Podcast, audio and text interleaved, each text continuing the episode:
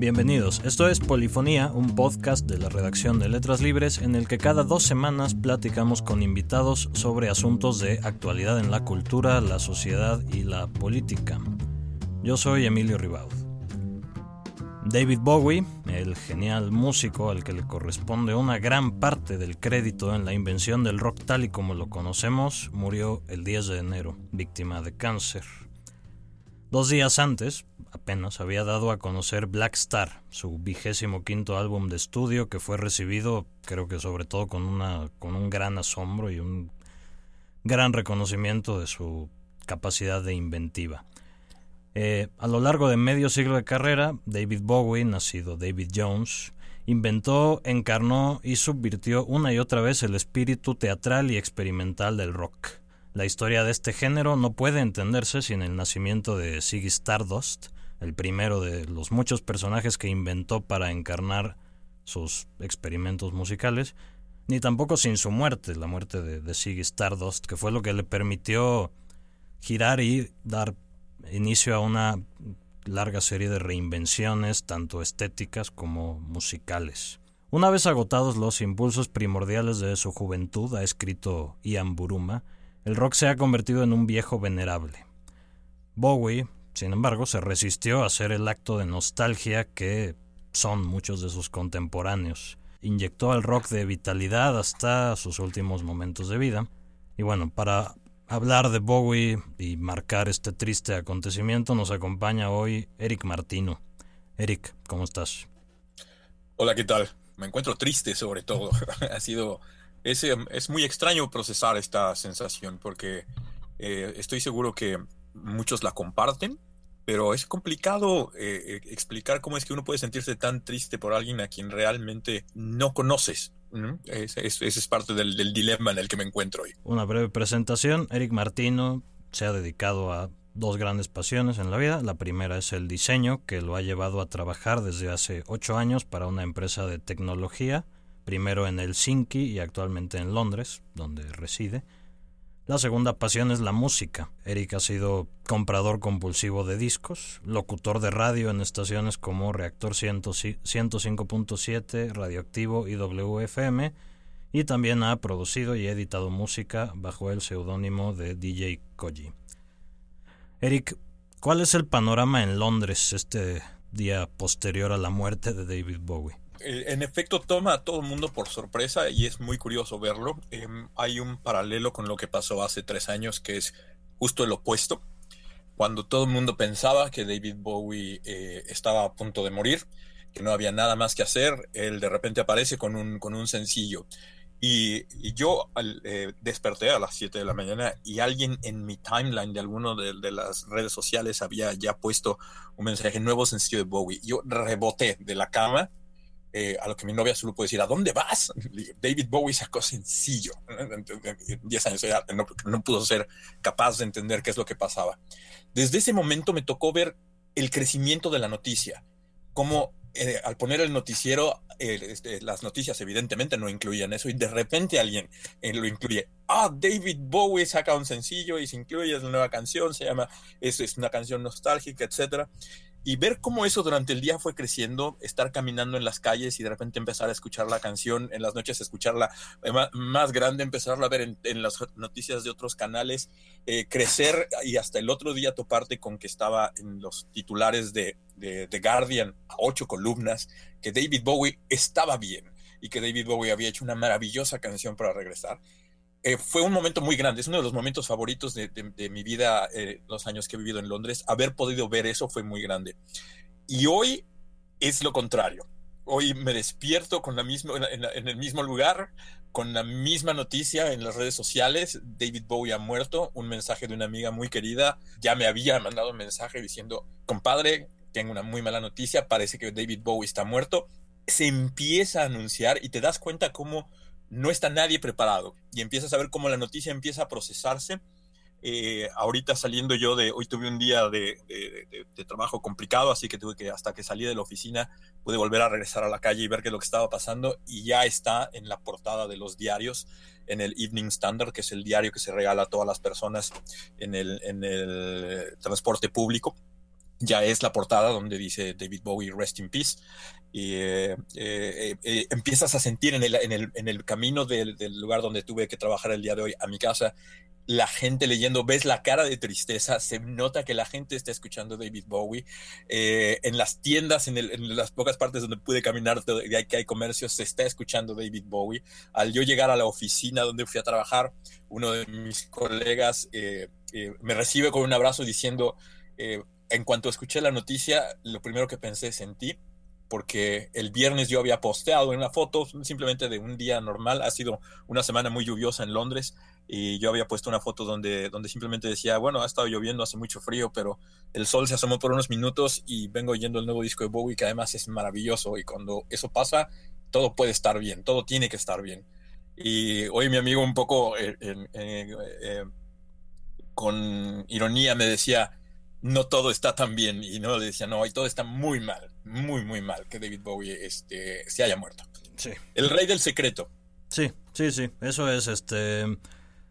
Creo que después de su desaparición de 2006, en 2006 fue la última vez que se presentó en público y después de eso vino este largo periodo donde nadie supo de él, donde no sacó discos y donde justamente se habló muchísimo de de su estado de salud, ¿no? Se especuló que estaba muy enfermo, que, que, ya no se iba a volver a saber nada de él. Después, afortunadamente, salió, regresó con The Next Day, que fue, que, que dio pie a este repaso por su carrera, ¿no? Eh, The Next Day creo que era un disco fundamentalmente nostálgico desde el primer sencillo, Where Are We Now, donde hablaba de sus años en Berlín, y el resto del disco realmente hacía como paradas en estos distintos puntos de, de su carrera. Me gustaría un poco, pues tomando ese disco como referencia, como guía, eh, que nos platiques un poco, digo, sé que es una carrera enorme, difícil de abarcar en tan poco espacio, pero ¿cuál, ¿cuáles serían los momentos decisivos en la carrera de Bowie? ¿Cuáles fueron estos, estas... Eh, piedras de toque, estas milestones de su Sería importante entender, eh, y si es, si es que existen aún personas que no tienen una idea muy clara de quién es David Bowie, eh, entender como el resumen más claro que puedo dar, que no creo que exista en lo que va de la historia del rock otra persona más influyente, porque si hay alguien así podría ser Chuck Berry o Elvis Presley o, el legado de los Beatles, aunque creo que la trascendencia de estas otras personas Em, tiene un tipo diferente de influencia.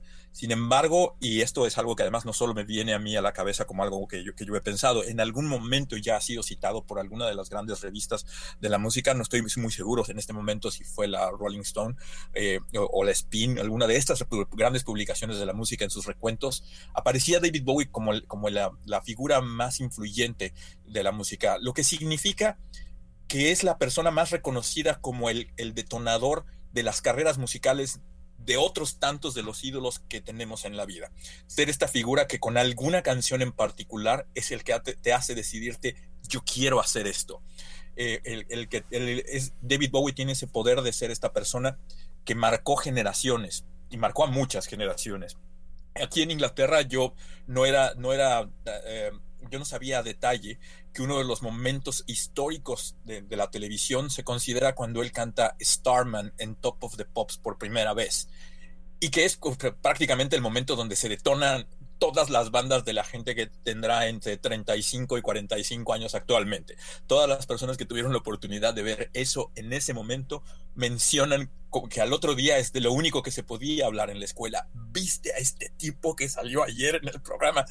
¿De, qué planeta vienen?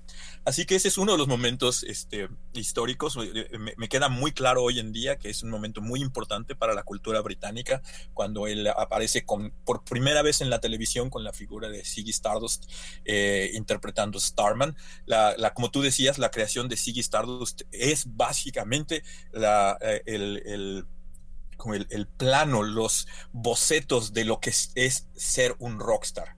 Es muy curioso que además lo logró a través de no ser el mismo, sino de impersonar eh, una, criatura, una idea que él trajo a la cabeza donde dijo, así es como vive un rockstar, no necesariamente soy yo, aunque él vivía el personaje. No se podía quitar del disfraz y así vivió todas las diferentes eh, personalidades que fue creando en su carrera. Ese es un gran momento, Siggy Stardust. Me parece que el, segundo momento eh, más influyente de la carrera de Bowie a nivel mundial sería el periodo que pasó en Berlín.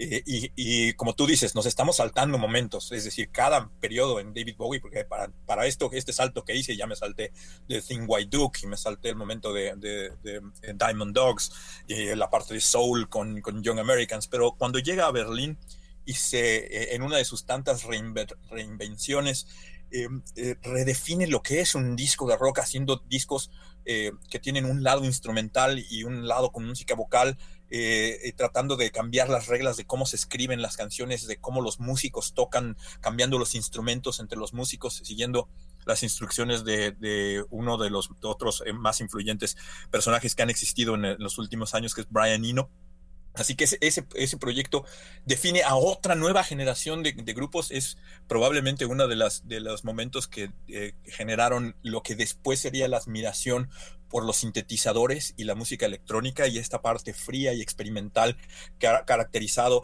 a otra generación de grupos que surgió después. Eh, el momento en el que él después lleva, después de eso, el siguiente milestone para mí importante sería cuando se termina su carrera de los setentas en, algún momento se decía que los ochentas habían eh, eh, empezado en el momento en el que David Bowie corta la, eh, perdón, Richie Sakamoto corta la cabeza de David Bowie en, la película de Merry Christmas, Mr. Lawrence. este disco de los ochentas donde se cierra con Scary Monsters, que se cierra la década más prolífica dentro de su carrera. Es un momento muy importante porque de ahí surgen todos los New Romantics, surge todo lo que ocurrió después con Duran Duran, Japan, Depeche Mode, toda esta gente que estaba ahí influenciada por una, una, visión un poco más plástica, esta idea de que en los, el look era más importante en los 80s y hay que pensar que aún no existía MTV, es justo previo a todo eso, pero ya lo veía él venir, estaba anticipándose a esa parte. Y después ha tenido grandes, eh, eh, eh, muy, muy grandes momentos también que dependen de, del interés que se tenga o no en la carrera, la influencia que pueden tener. Eh, obviamente el éxito que tuvo en los 80s con Let's Dance y Tonight es, es también el momento donde él se encontró eh, eh, siendo más exitoso de lo que él se esperaba y se encontró frente a audiencias que no necesariamente entendían su parte experimental y él no supo cómo hacerlo. Y después, obviamente, toda la parte de los noventas y los 2000 que para mí el momento importante de, los, de las eras recientes en, la carrera de Bowie, y no solo de él, sino de los contemporáneos que, que están viviendo eh, eh, o haciendo música aún todavía, es que no hay precedente no hay estrellas de rock que hayan llegado a los 60 eh, eh, o que tengan casi 70 años todavía y que siguieran definiendo de una manera relevante o haciendo música que fuera relevante para, para, para la gente. Y creo que David Bowie en ese sentido, con precisamente por ejemplo con The Next Day y con Black Star, eh, marca claramente cómo ser un sectagenario, casi un sectagenario teniendo a punto de tener 70 años y, este, y, haciendo música que sigue pues, teniendo la capacidad de llegar al número uno, lo cual no hay otro precedente de eso. Así que eso es tratando de resumir una carrera que, yo creo que es imposible de poner eh, o de separar dos o tres momentos porque no los tiene. Prácticamente cada disco que hizo fue una influencia para alguna generación o para, algún, para alguna persona en algún momento. Y eso es lo que convierte a David Bowie o lo separa del resto de, los músicos y, de, la, y de, su generación y probablemente de las otras generaciones. Sí. Eh, el tema de la reinvención, ¿no? Yo creo que es, es crucial no solo que haya inventado a, a Stardust y que haya puesto entonces, la, que haya creado básicamente la posibilidad de el rockstar disfrazado, que es una cosa que Madonna o Lady Gaga o cualquier estrella de pop actual le debe todo a ese, a ese momento, pero también el hecho de que lo haya matado, porque lo mató, ¿no? En el 73 en concierto, escenificó la muerte de Ziggy Stardust para permitirse todos estos giros, todos estos estas vueltas de tuerca que acabas de, enumerarme. Sí, hay una contradicción muy interesante en, en, el entendimiento de lo que es David Bowie, porque mientras lo que acabas de decir es perfectamente cierto, al mismo, o sea, David Bowie, eh, confirmando lo que dices, David Bowie tenía esta capacidad de separarse de las cosas y decir, hice esto, está bien hecho y puedo moverme a otra cosa. Eso es una parte, pero tenía la capacidad de todo el tiempo estar mirando hacia atrás también. Solemos eh, quedarnos en la visión de que él siempre estaba solo viendo lo que seguía, pero cuando empiezas a analizar más la guerra, él, él inventó esta idea de tener tu catálogo como lo que te sustenta. Antes de que hubiera remixes, él ya basaba sus, movimientos en la música. En 1990 em, vendió stock en, la bolsa en Nueva York basado en el dinero que iba a ganar de su catálogo diciendo, yo sé que mis discos se van a vender en el futuro. ¿Alguien quiere invertir en esto? Y, yo simplemente quiero el cash ahora para poder hacer negocios, pero ustedes se quedan con las regalías de lo que pasa. Y el negocio fue exitoso. La gente, la gente que compró stock de Bowie funcionó. Y eh, tener este, en ese mismo momento él hace esta gira donde dice, me quiero mover hacia adelante, pero ya sé que a todos ustedes les gusta lo que hice, así que voy a hacer una gira de despedida de los, de los éxitos. Ya quisiera, quisiera que todos nos moviéramos hacia adelante, entonces vamos a tratar de que esta sea la última vez que tocamos estas canciones. Y ahí una vez más esta visión de me estoy moviendo hacia adelante mientras al mismo tiempo lo hago viendo hacia atrás. Y en, las últimas, en los últimos años, eh, yo creo que pocas personas han tenido la visión y agudeza de manejar su catálogo como él lo estaba haciendo. Incluso el año pasado se sacó a la venta una caja de los primeros cinco años de su carrera, donde se reeditan todos estos discos, donde tienen, hay una serie de, material extra que se incluye. Ha tenido esta, esta dualidad de siempre estar viendo hacia los dos lados. Siempre hay referencias a los personajes, ¿no? En el momento de Outside estaba el sencillo que también de Hello Spaceboy, que tenía el mismo personaje que había aparecido en la primera canción y que aparecía en Ashes to Ashes. Así que no es como que cierre el capítulo y no lo vuelva a ver, sino tiene esta manera inteligente de hacerte mover hacia adelante, pero nunca teniendo que olvidarlo de atrás. Y eso, eso para mí es otra de esas visiones que creo que nadie ha podido manejar como él. En, en, The Next Day había este claro reconocimiento a su carrera, esta clara revisión, y ahora obviamente entramos en todo este análisis de saber si esta revisión era simplemente porque sabía que venía la exposición, era algo que naturalmente le venía en la, en, la emoción, es algo que ya tenía que ver con, con, él, cómo se sentía físicamente. Es, todos estos análisis empiezan a aparecer y, uno como fanático se pierde en estas historias que son, que son increíbles. Nunca vamos a saber la verdad, pero, pero abre interesantes eh, eh, cuestionamientos sobre lo que estaba realmente pasando en su cabeza. Y ahora este disco donde las primeras reseñas lo ponían como un disco que ve hacia adelante, vaya, este disco que, es el que realmente queríamos ver de Bowie. Y si lo piensas, y, sin, y aun cuando esta noticia no había llegado, el disco no necesariamente ve hacia adelante. Eh, Lazarus es una canción que de hecho tiene que ver con el personaje de The Man Who Fell to Earth, porque pertenece al musical que él estaba haciendo o que montó, ahora en Nueva York, basado en esa novela que fue la primera película donde él actuó. Así que había esta referencia hacia atrás. Cuando ahora, cuando aparece esta noticia y empiezas a ver todo lo que está ahí, las, eh, están, están referencias a cosas que él ha usado antes, como el lenguaje de, naranja mecánica, eh, el, el tener Ahora también toda esta cuestión de que las letras hablaban realmente de muerte, hablaban, hablaban de acabar y, se vuelven incluso de, momentos de piel, de piel chinita cuando empiezas a ver que las canciones empiezan con, Look at me, I'm in heaven y el disco termina diciendo I can't give everything away.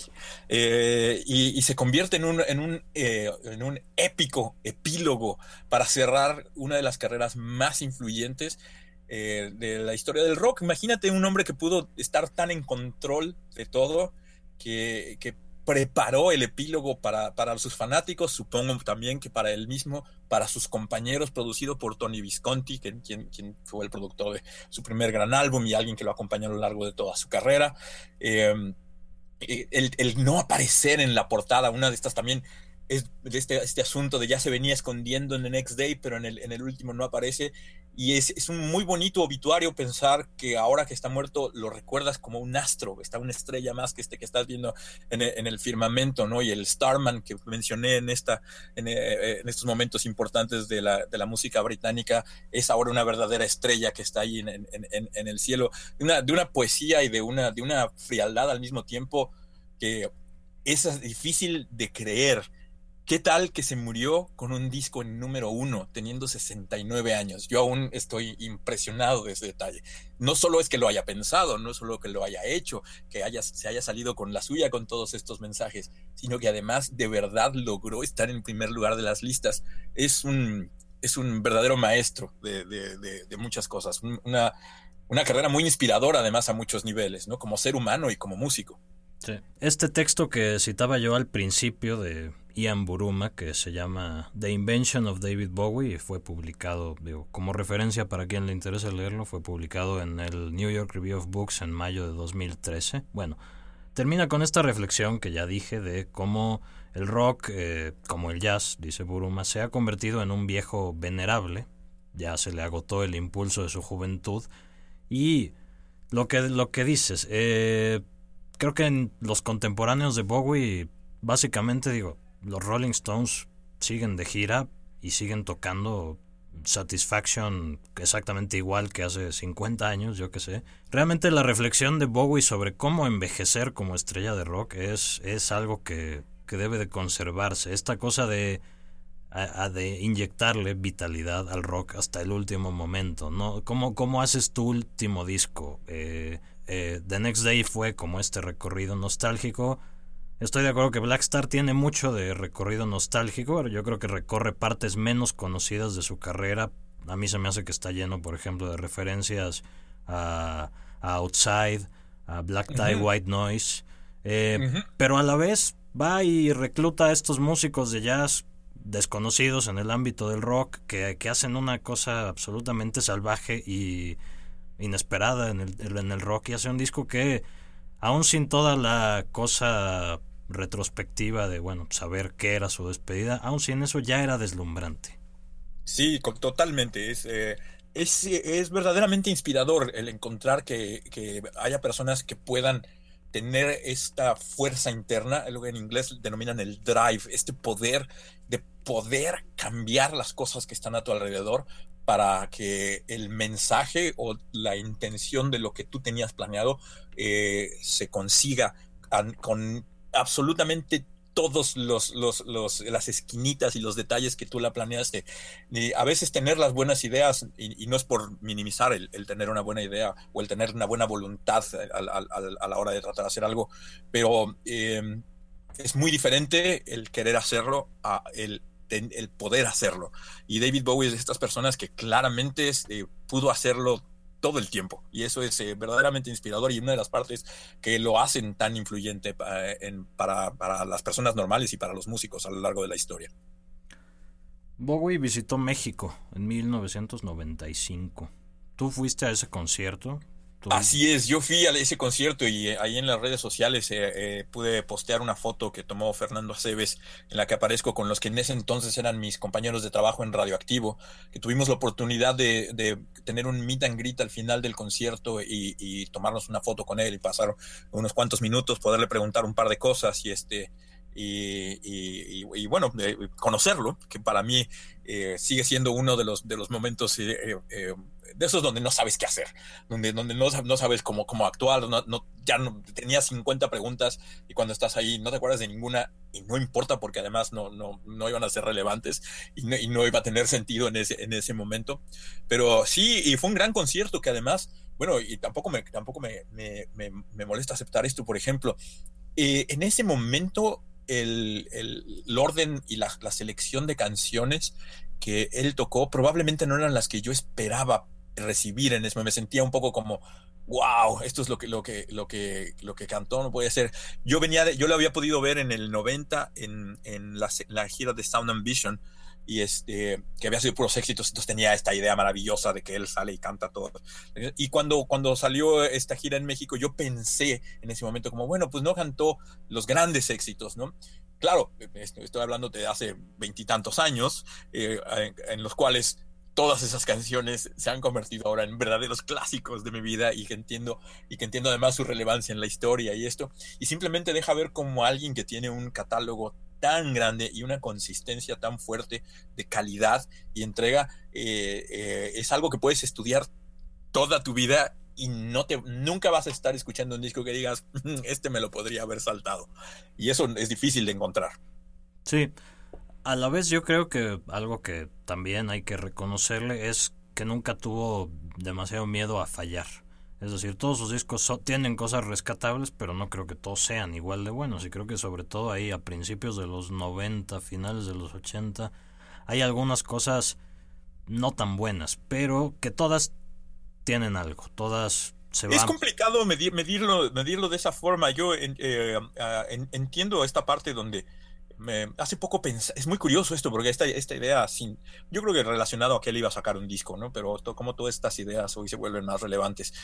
Imagínate que no importando, eh, em, eh, con, con, The Next Day alguien escribía, si este disco no fuera de David Bowie, todo el mundo le estaría dando 70 estrellas, porque es increíble. Claro, cuando lo tratas de comparar con 2, 3, 5 o 10 de los álbumes más importantes del rock, uno quiere pensar que no está a la par pero tener un disco como los que hizo en los noventas, como Earthling, como Outside, eh, tener un disco como eh, The, Next Day o incluso como el nuevo de Blackstar, que a la primera vez que los pones ya tienen un corte que sabes que va a estar en tu Best of David Bowie, en tu, en tu recopilación y en tu playlist de lo mejor de este cantante. Hay una o dos canciones que vas a incluir no es cualquier cosa. Eso es a la primera escuchada. Imagínate lo que vas a pensar de estos discos 10, 15, 20 años. Para mí ya no hay diferencia entre el Bowie que yo conocí de, Scary Monsters y el de Space Oddity. Simplemente los dos son maravillosos y entiendo el contexto en el que cada una de esas obras estaba hecho. Así que se vuelve, se vuelve complicado lo de, lo de si tiene o no un disco débil. Y también eh, eh, puede ser que yo no sea objetivo para, para, para opinar. Siempre he sido fanático de, de Bowie, pero hay pocas personas a las que les puedes dar ese beneficio de la duda diciendo, pues no me gustó en este momento, pero puede ser que en cinco años tenga una opinión muy diferente de lo que estaba pasando. Porque la calidad en la que están cimentadas sus producciones, la calidad de composición, la calidad de, producción y, muchas veces la propuesta o el, ingenio que puso en generar este concepto que da un álbum, es algo que no muchos artistas se sientan a, a realizar con, la misma, eh, con la misma pasión que David Bowie lo hacía. Y eso hace que las cosas luego no envejezcan, ¿no?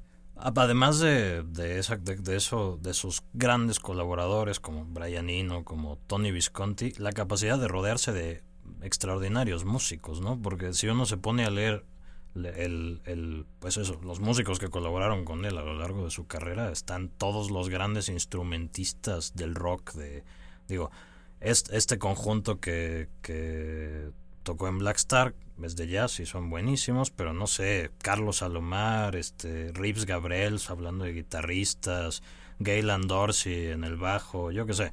Podríamos hablar de todos, eh, Robert Fripp, ¿no? O sea, exacto, y a todos los niveles y en muchos géneros diferentes. I'll Be Sure, Luther Vandross, eh, en Soul, que eso es completamente eh, eh, eh, extraño para alguien dentro de las carreras, dentro del, rock and roll, tener un disco con Luther Vandross cuando Luther Vandross aún no es conocido.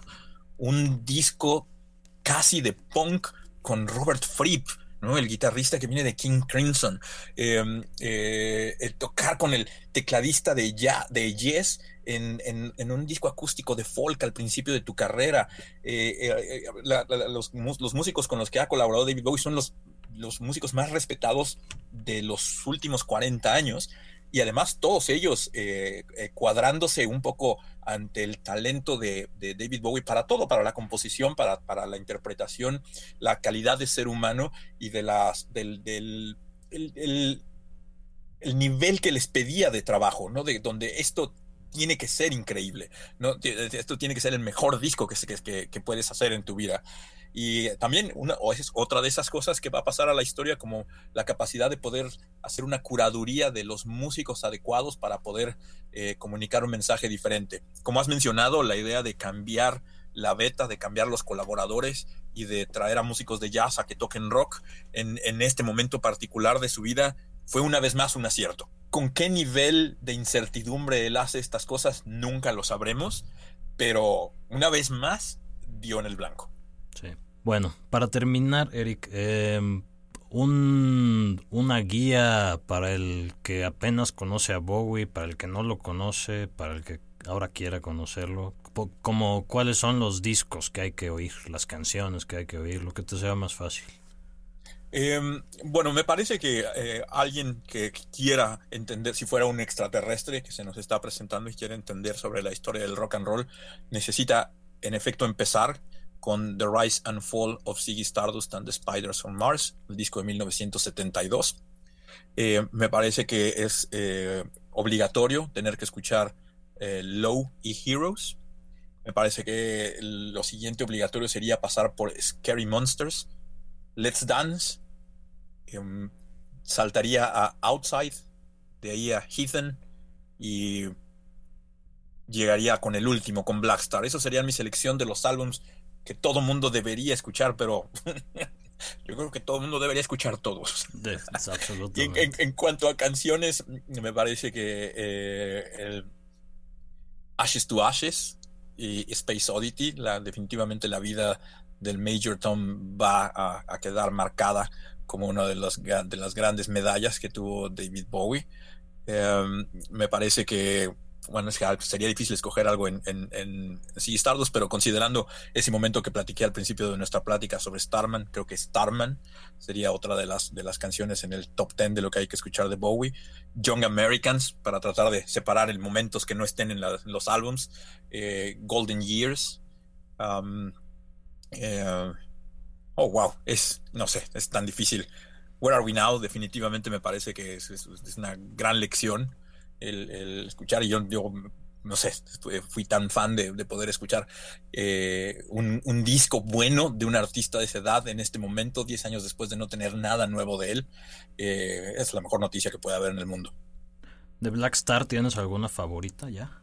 Sí, yo no puedo más con, los dos cortes finales, con Dollar, eh, Dollar Days y con este, Dollar Days y I Can't Give Everything Away.